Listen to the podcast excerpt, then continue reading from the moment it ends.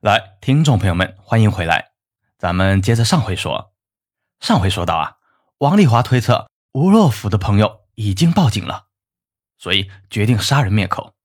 吴若甫回应：关押我们的小屋里没有任何取暖设备，我和那个姓杜的小伙子都被冻得直哆嗦，我们看不到外面的情况，只能听到飞机起落的声音。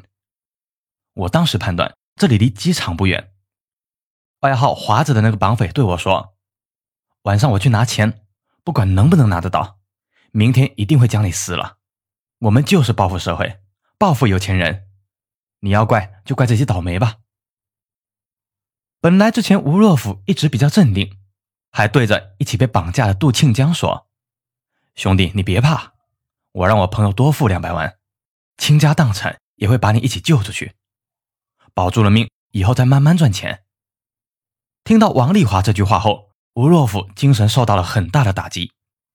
现在啊，他几乎就是等待执行死刑的人，剩下的生命也就几个小时了。这种情况下，谁能淡然处之呢？就算神仙来了，恐怕也吓尿了。让王丽华没想到的是，此时警方早已盯上了他。平谷王辉遇害的案件，因为家属报案太迟。警方没有能够在交付赎金的时候抓住王丽华，因为啊，王辉和王丽华认识，警方基本锁定案件是王丽华所为。可惜啊，王丽华早已离家流窜，在北京租住十个地方，想要抓住他并不容易。王亮被绑架案中，王丽华他们迅速逃走，警方还是没有抓住他们。经过王亮的回忆，可以锁定王丽华团伙就是真凶。随后的几个月。北京警方全力追踪王丽华团伙，终于发现一个重要的线索。在案发以前，王丽华曾经以他人的身份证租用了一辆尼桑蓝鸟轿车。二月三日，吴若甫被绑架以后，警方极为重视，调动全部警力四处追查。根据绑匪打电话的区域，警方缩小了追查地区，判断呢是在朝阳区武胜东里附近。经过反复搜索，警方终于有了重大收获。在龙光里小区停车场，警方找到了这辆尼桑蓝鸟。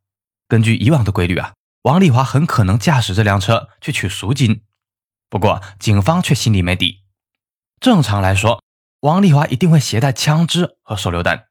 枪支还不可怕，关键在于这种松发式的手榴弹。这种手榴弹爆炸只要一两秒，警方就算反应再快，也难以在这么短的时间内制服王丽华。王丽华发现警方抓捕，迅速引爆手榴弹自尽。警方就不知道人质和王丽华的同伙在哪里了。根据团伙的约定，几个小时王丽华不同团伙联系，他们就会杀死人质，分头逃窜。这是非常棘手的事情。但事已至此，没有退路啊！无论怎么处理，王丽华都会在几个小时后杀死吴若甫。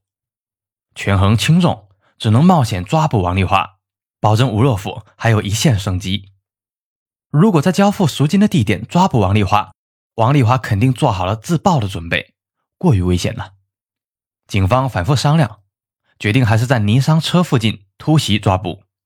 如果王丽华没有将手榴弹放在身边，刑警们就相对安全。于是啊，警方让吴若甫的好友苏迪打电话联络王丽华，说赎金已经准备好了，让王丽华来取。同时，警方派出了精干刑警埋伏在尼桑车附近，务必抓捕王丽华。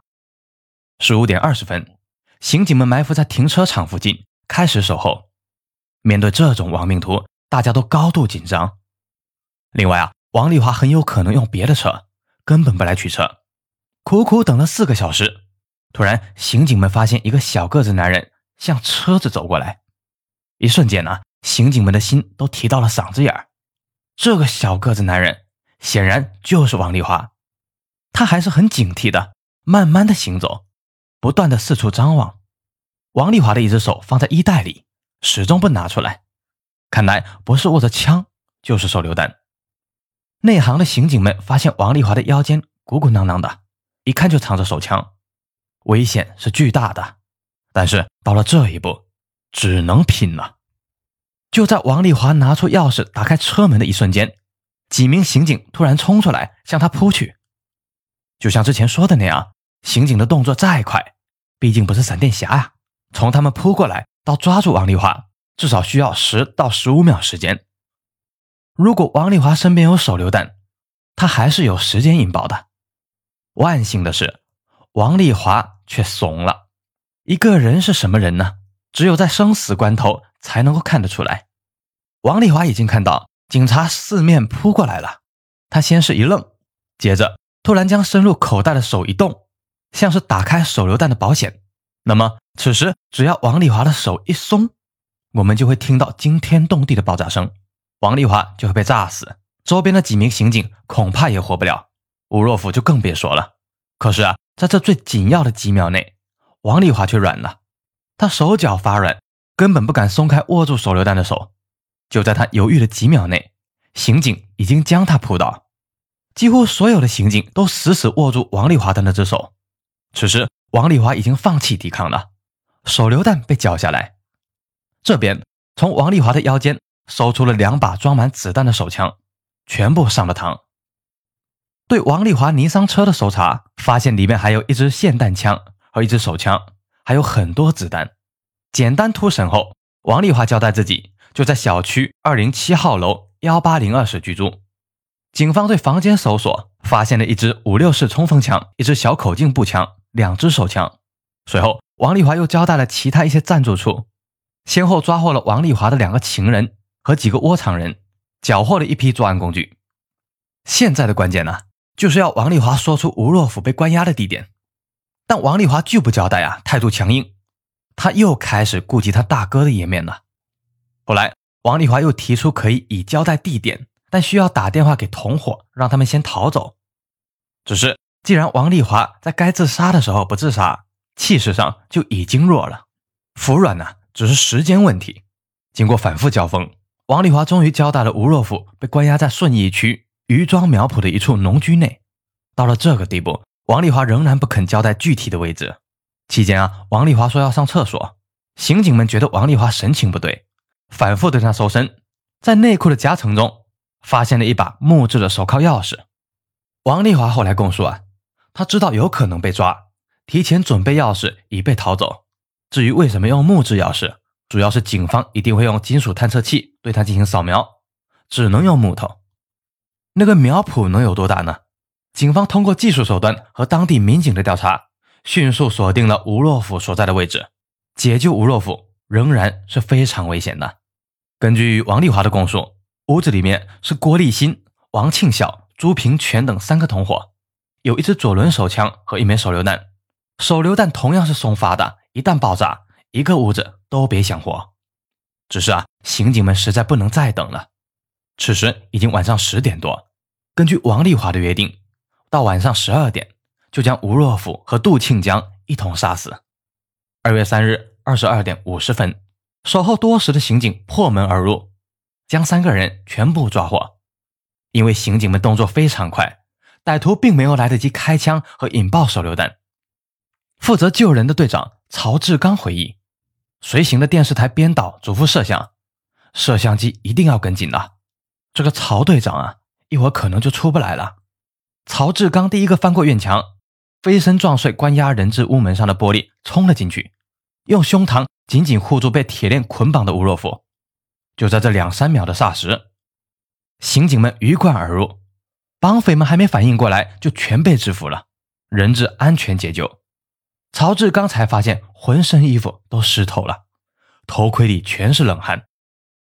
那是曹志刚唯一害怕过的一次。自此以后，他还办了很多涉枪涉爆的案件，可再没有那一次的感觉。吴若甫多年回忆啊，特警们就飞进来了，太快了！一波特警队员去制服罪犯，另一波特警队员前后左右用他们的身体把我埋在中间。他们已经知道对方有手雷，怕瞬间拉响，他们用血肉之躯搭成了人墙。此时的吴若甫和杜庆江呢，都被铁链捆绑着，只穿着内裤，都认为一个小时以后必死。吴若甫陡然像老了十岁一样，面目憔悴，神情恍惚。被警方解救了以后，吴若甫一度没有反应过来是怎么回事，还在发愣。直到央视女记者对他说：“你安全了。”吴若甫和杜庆江才抱头痛哭起来。此时距离吴若甫被绑架整整二十二个小时，大家也许觉得二十二个小时很短暂，对于吴若甫来说，好像过了二十二年。二零零五年九月十四日，王丽华被依法枪决。行刑前，看守所特许王丽华见了妈妈和姐姐。一直装硬汉的王丽华呢，见到满头白发的妈妈就哭了起来。她说的最后一句话是：“妈妈，再见了。”此事对于吴若甫的影响是巨大的。这一次案件之后，吴若甫渐渐淡出了影视圈，很少接戏，更不在公共场合出现。事后多年，吴若甫始终处于惊恐之中，拒绝谈论此事。王丽华团伙成员中。仍然有一个叫做傅家东的歹徒在逃，直到八年后才被抓住。傅家东被捕以后，吴若甫才逐步出山，还拍摄了这个事件改编的电影《解救武先生》。不过啊，吴若甫拒绝扮演自己，因为啊，他再也不愿意重温这个角色了。那么好了，今天的犯罪故事呢，就先说到这里。来，咱们下个故事再见。